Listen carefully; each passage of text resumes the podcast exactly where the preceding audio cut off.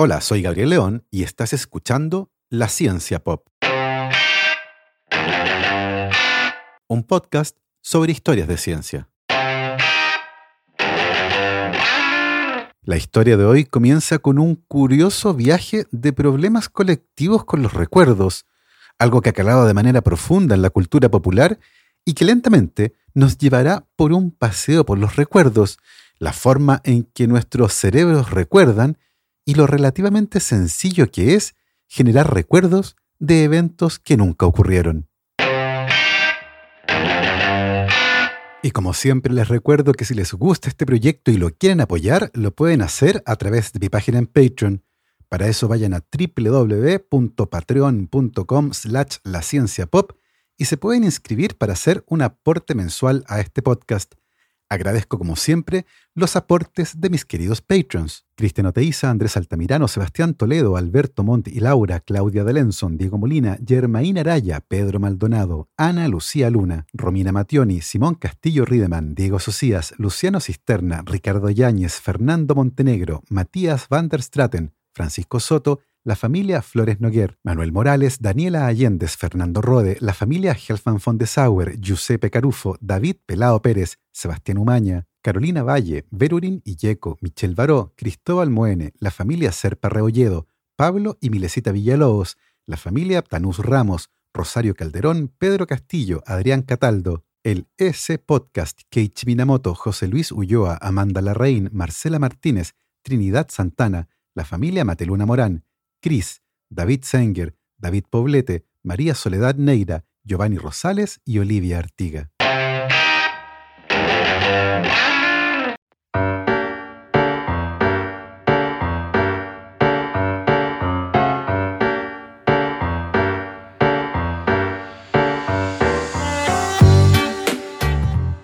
Entre el 26 y 29 de abril de 1994, se llevó a cabo la primera elección general en Sudáfrica en la que todos los ciudadanos, independientes de su origen étnico, estaban habilitados para votar.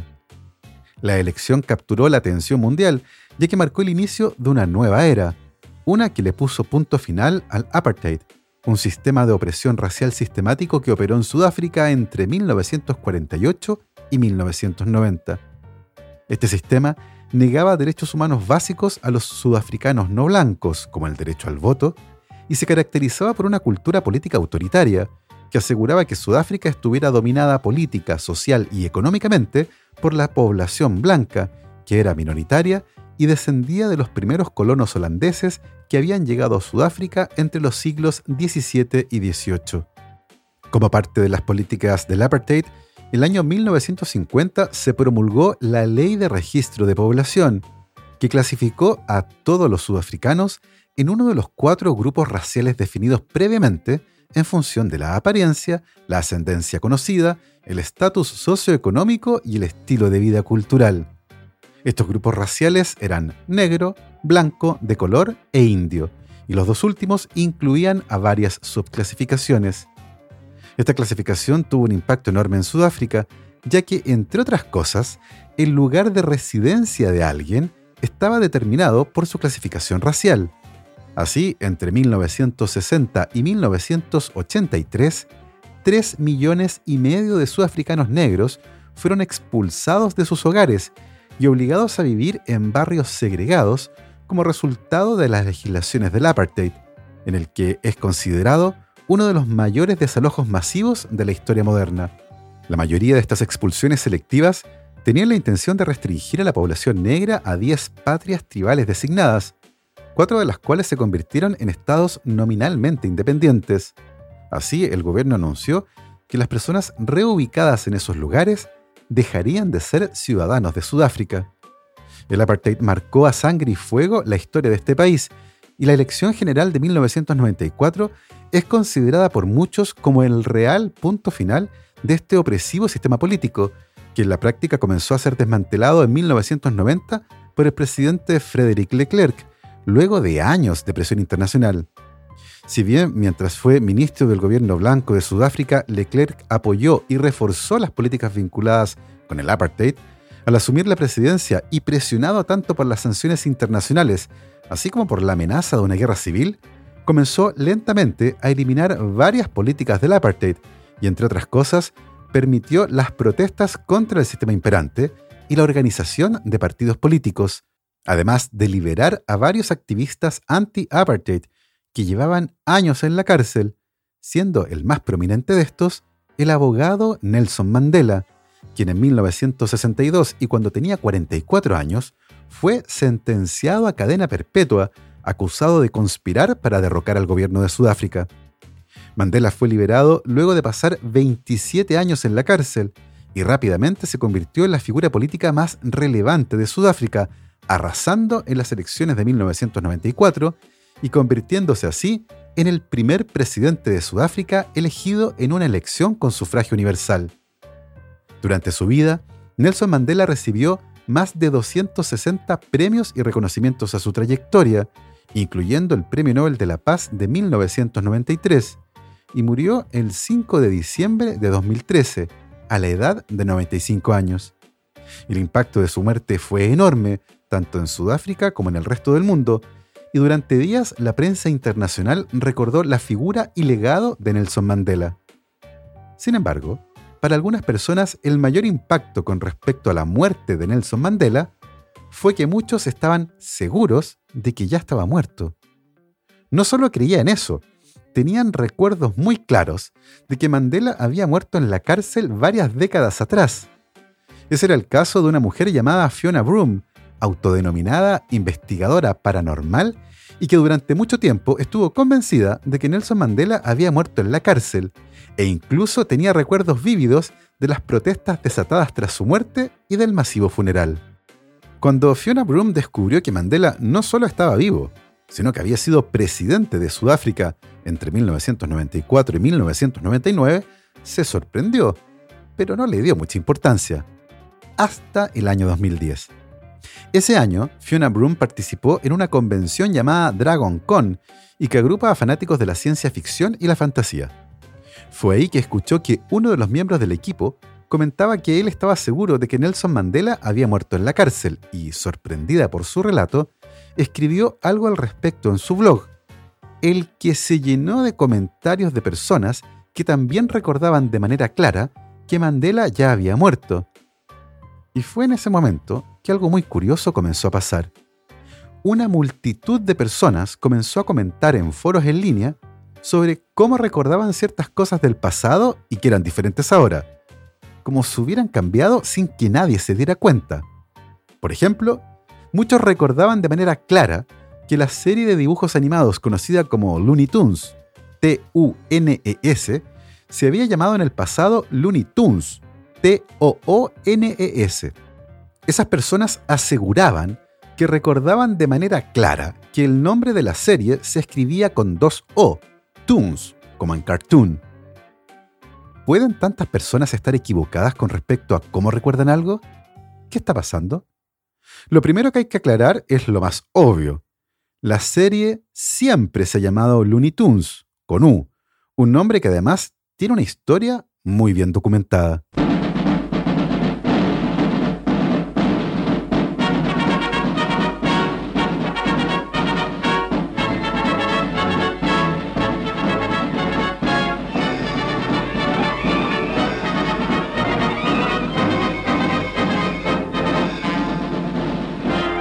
Durante la primera mitad del siglo XX, los estudios Walt Disney habían lanzado con bastante éxito una serie de televisión de cortos animados que se llamaba Silly Symphonies, algo así como Sinfonías Tontas. En respuesta a las Silly Symphonies, el estudio Warner Brothers lanzó su propia saga de cortos animados, titulada como Merry Melodies o Melodías Alegres, en una clara alusión a la serie de Walt Disney.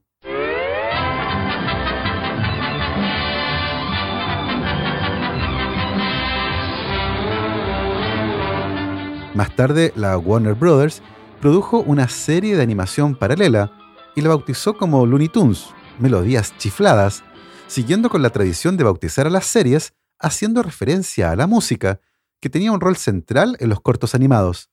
Así, el nombre de la serie siempre ha hecho referencia a la música y siempre ha sido Looney Tunes, con U, porque hace referencia a la música. Eso es, todo, amigos. A pesar de todo esto, a pesar de que la explicación está clarísima, miles de personas podrían jurar que el nombre de la serie cambió, que no es como ellos lo recuerdan y que algo raro está pasando. Porque claro, esto no se limita al nombre de la serie de dibujos animados. Nombres de marcas, logos, diálogos de películas y acontecimientos históricos forman parte de un gran listado de cosas que supuestamente han sido alteradas, incluyendo a uno de los diálogos más famosos del cine. Luke, yo soy tu padre. Y no, Darth Vader nunca dijo eso. No, I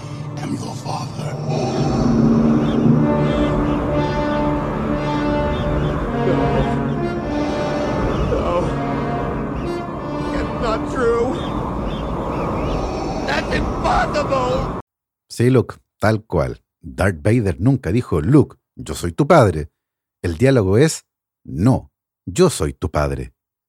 Es tan amplio el registro de eventos con recuerdos distorsionados que incluso se ha acuñado un nombre para este fenómeno, el efecto Mandela. Fue justamente Fiona Broom quien lo bautizó así, y si bien ella misma reconoce que probablemente todo se trata de problemas con nuestra memoria, ella no descarta otras explicaciones, algunas muy plausibles, como la diseminación de noticias falsas o reportes inexactos de prensa que contribuyen a este fenómeno, hasta otras que son algo más em, exóticas, incluyendo un escenario que supone la existencia de universos paralelos y un salto de realidades en el que de alguna manera la humanidad completa pasó desde un universo donde Mandela murió en la cárcel y Looney Tunes se escribe con dos O, a otro donde Mandela se convierte en presidente de Sudáfrica y Looney Tunes se escribe con U, llevando con nosotros un recuerdo de la realidad anterior. ¿Cómo habría ocurrido este cambio de realidades? Fácil. El año 2012, el gran colisionador de hadrones realizó un experimento de física de partículas usando una cantidad de energía récord, y de alguna manera, eso habría causado la apertura de un portal espacio-temporal que transportó a la humanidad completa a un nuevo universo, y ciertos eventos, como la existencia del efecto Mandela o la elección de Donald Trump como presidente de Estados Unidos, serían parte de las consecuencias de este salto interdimensional. Así, el efecto Mandela no sería otra cosa que el recuerdo latente de nuestro paso por una dimensión anterior. ¡Wow! Toda esta historia podría ser el guion de una gran película, pero la verdad es que existe una explicación mucho más sencilla y aburrida para el efecto Mandela. Tenemos pésima memoria. No solo eso, no somos conscientes de la fragilidad de esta y lo fácil que es confundir ciertos eventos.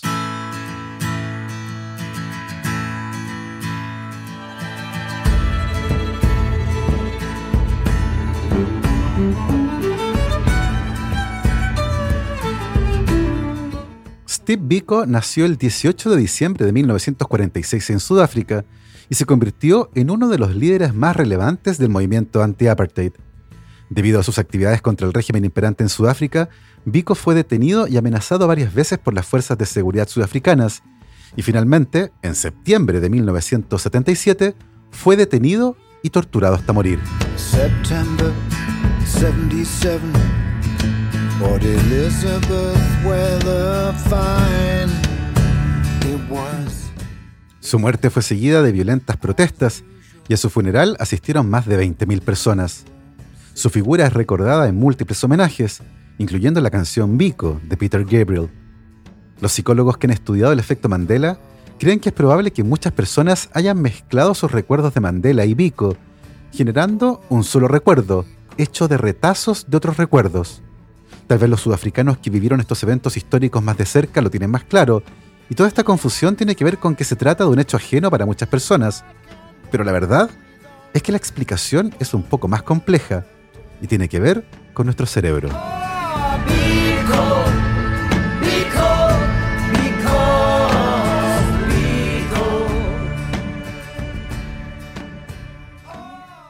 Las distorsiones de la memoria son tan fascinantes como importantes.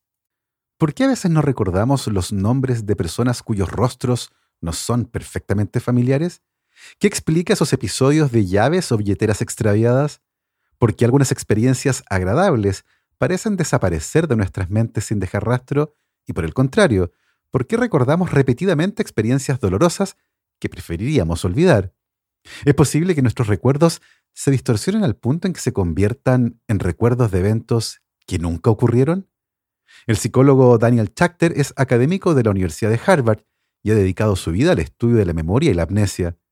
El año 2001 publicó un interesante libro titulado Los siete pecados de la memoria, como la mente olvida y recuerda, en el que analiza las distorsiones más frecuentes de la memoria, que se pueden separar en dos categorías, la de omisión y la de comisión. Las distorsiones de omisión ocurren cuando no somos capaces de retener en la mente un hecho, evento o idea deseada.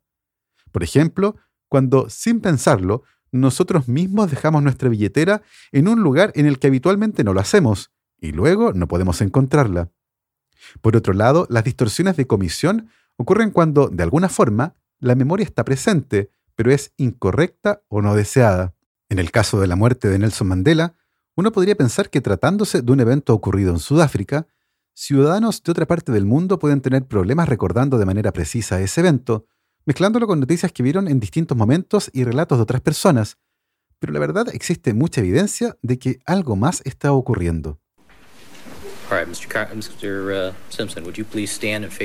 El 3 de octubre de 1995 terminó en Estados Unidos uno de los juicios más famosos y recordados de la historia, el del jugador de fútbol americano y actor O.J. Simpson, acusado del doble homicidio de su esposa y un amigo de esta.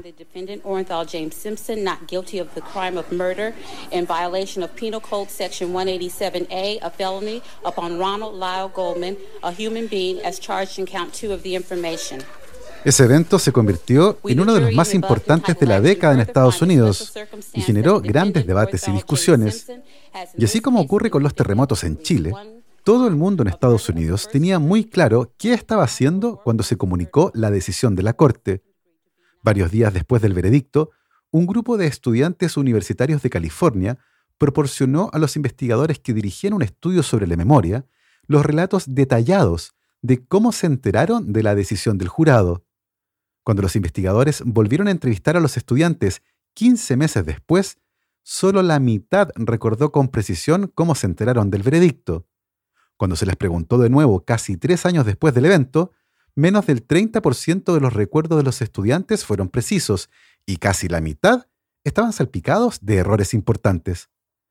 La culpa de esto es la fugacidad de los recuerdos, es decir, el impacto del paso del tiempo en nuestra capacidad de recordar algo.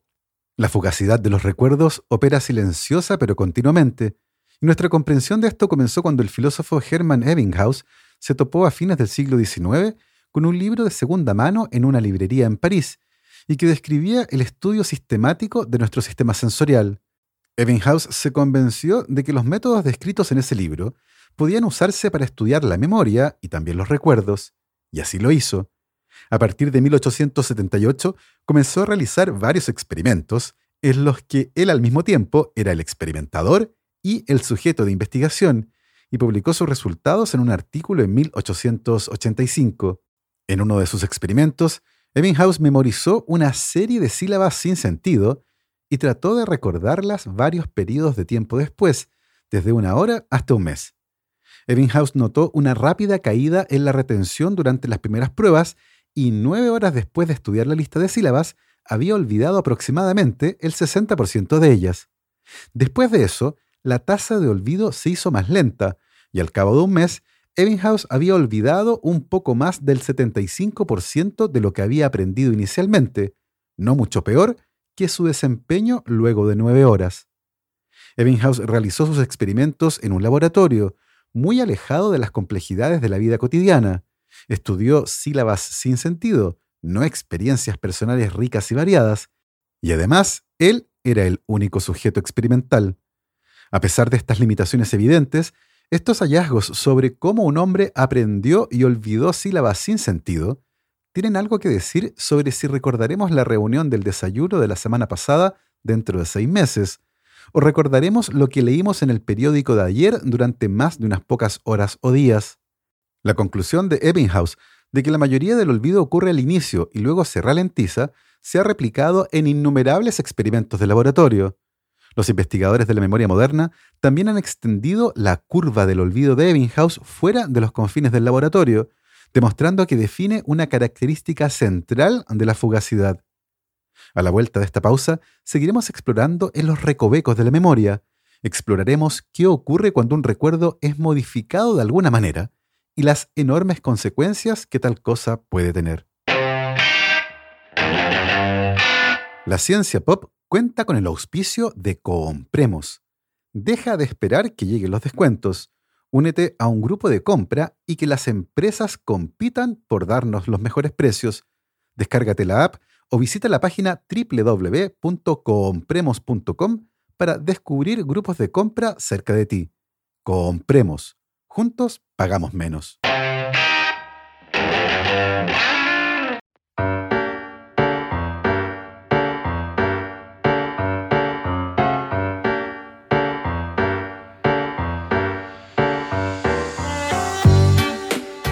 El 4 de octubre de 1992, un Boeing 747 de la empresa de carga Al Cargo despegó desde el Aeropuerto Internacional de Schiphol de Ámsterdam en los Países Bajos con dirección a Israel. El avión, sin embargo, nunca llegó a su destino. Poco después del despegue, los dos motores fallaron y el piloto perdió completamente el control del avión, el que se precipitó sobre un edificio residencial de Ámsterdam.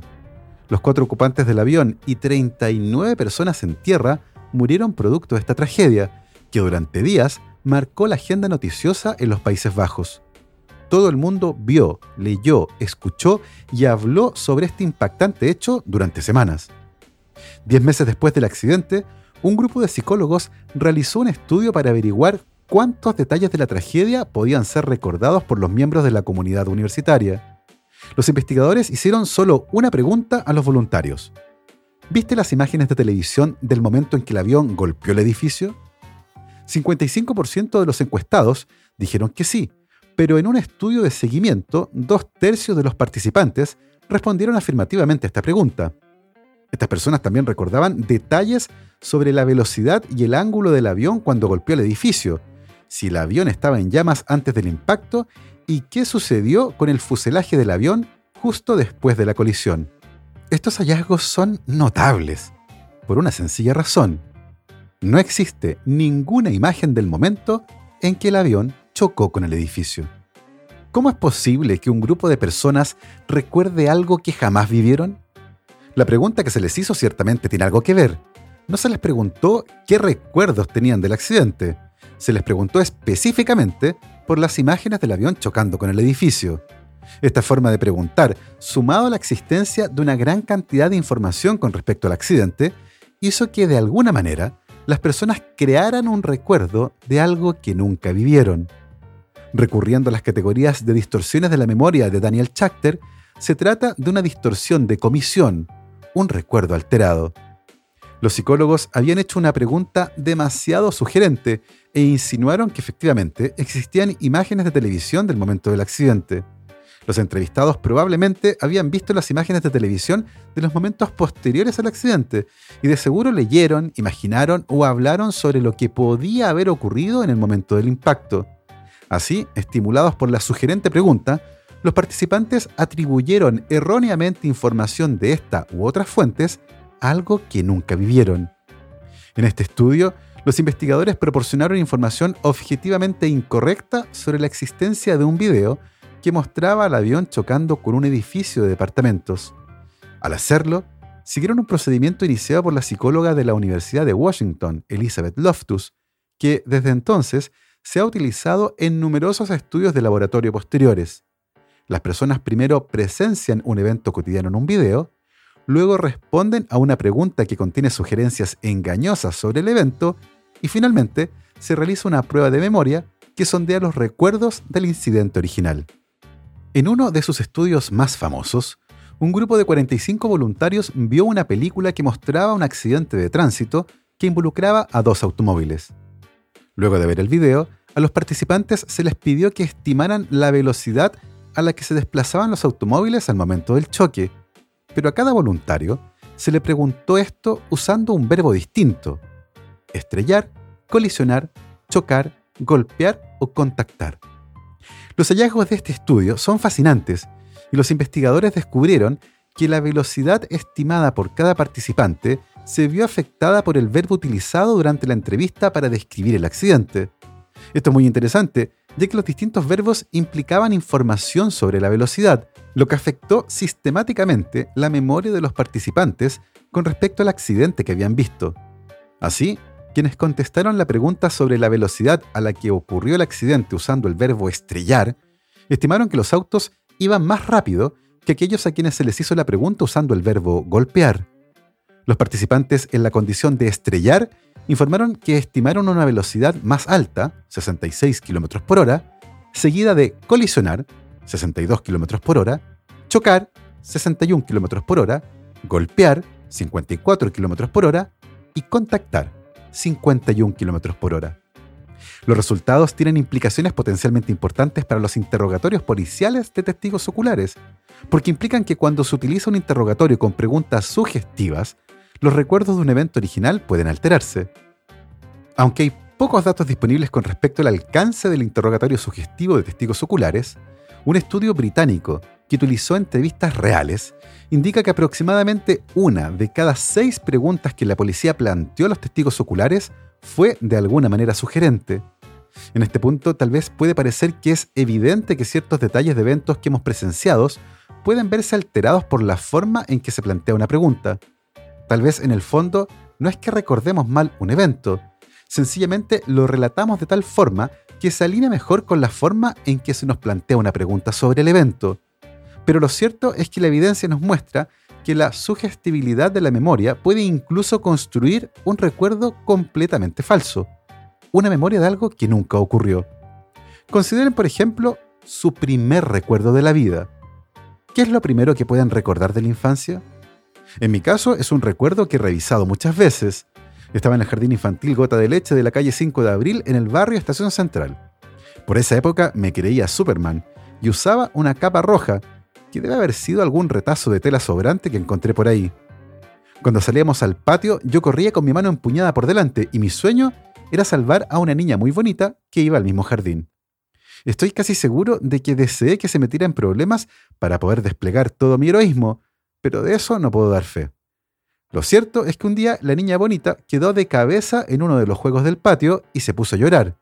Yo estaba ahí, con mi capa roja, pero entré en pánico y corrí a esconderme detrás de un árbol. Hasta ahí llegaron mis aspiraciones de héroe. Ese es el primer recuerdo complejo que tengo de mi vida, y debo haber tenido unos cuatro años.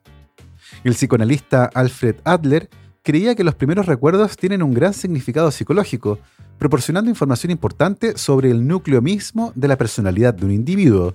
Así que aparentemente esto dice mucho de mí. En fin.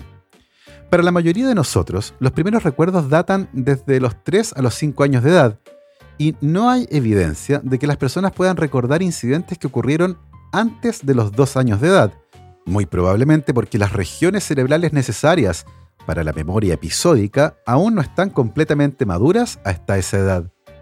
En un estudio reciente, realizado por un grupo diverso de voluntarios, los recuerdos más tempranos que pudieron tener era de cuando tenían 3 o 4 años de edad, confirmando lo que se sabía a partir de investigaciones anteriores. Luego de recopilar los recuerdos, los investigadores introdujeron un procedimiento sugestivo en el que pidieron a los sujetos que se visualizaran a sí mismos como niños pequeños y trataran de ponerse en contacto con recuerdos aún más tempranos. Les dijeron a los voluntarios que casi cualquier persona puede recordar eventos muy tempranos, como un segundo cumpleaños, a través de este ejercicio para visualizar el evento.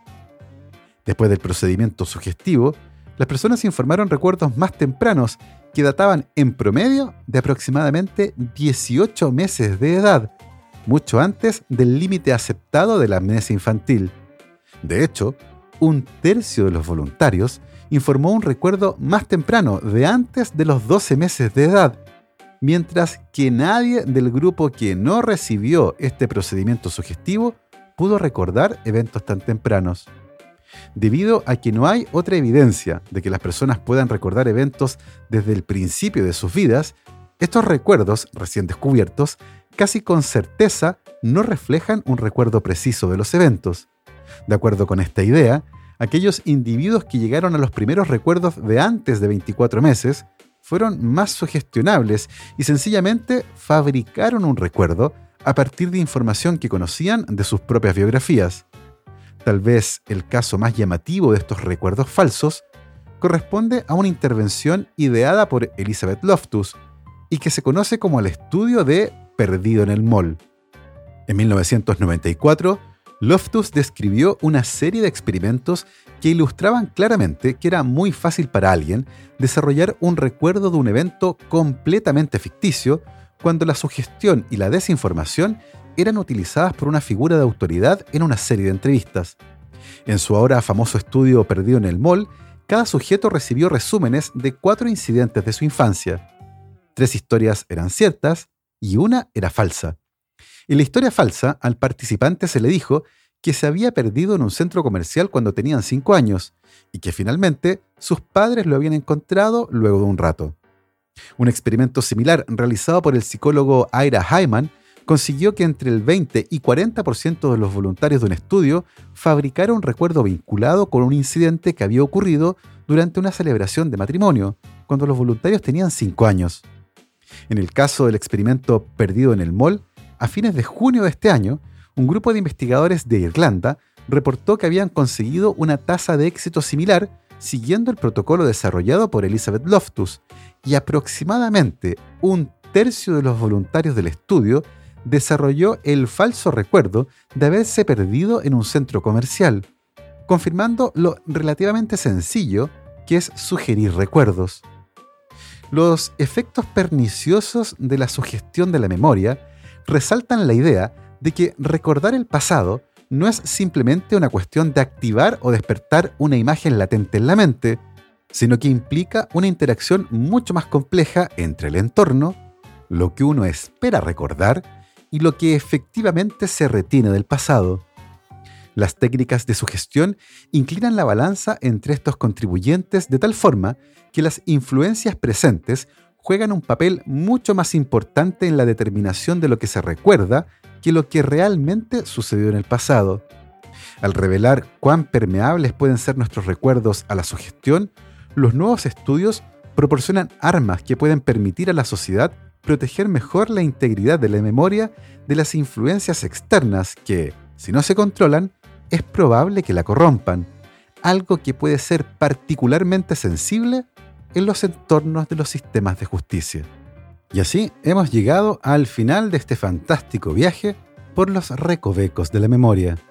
Y yo me despido, como siempre, saludando a mis queridísimos patrons. Cristóbal Orellana, Diego Riquelme, Constanza Jabal, Florencia Castañeda, Mauricio Silva, la familia Yuri Martínez, Bernardo Polak, Claudio Oyarzo y Toña, Sebastián Beche, Cirilo Fede y Pola, la familia Calen Queirolo, Alejandra Díaz, Fernando Araya, Juan Salvador Gajardo, la familia de la Cruz Morales, José Manuel Viveros, Claudia Torres, Alberto Pozo, Robinson Esparza, Janet Leguas, María José Pino, Aleosha Basáez, Pilar Calderón, la familia Fuentes Schonfeld, la familia Diez Ríos, Beatriz Geldres, Martín Garrido, Luis Alberto Soto, Jo y su papá, Greco Saavedra, Juan Catipillán, María Paz Domínguez, Emma y Ana Llénero, Paula Lagos, Hans Stange, Anaí Mena, Sergio Espinosa, Sebastián Anielo, Sandra Marras, Bastián y Laura Vargas, Rodrigo Linfati, la familia Martínez Pereira, Pancho Pereira, NG, Ricardo Evia, Daniel Aroca y Dayani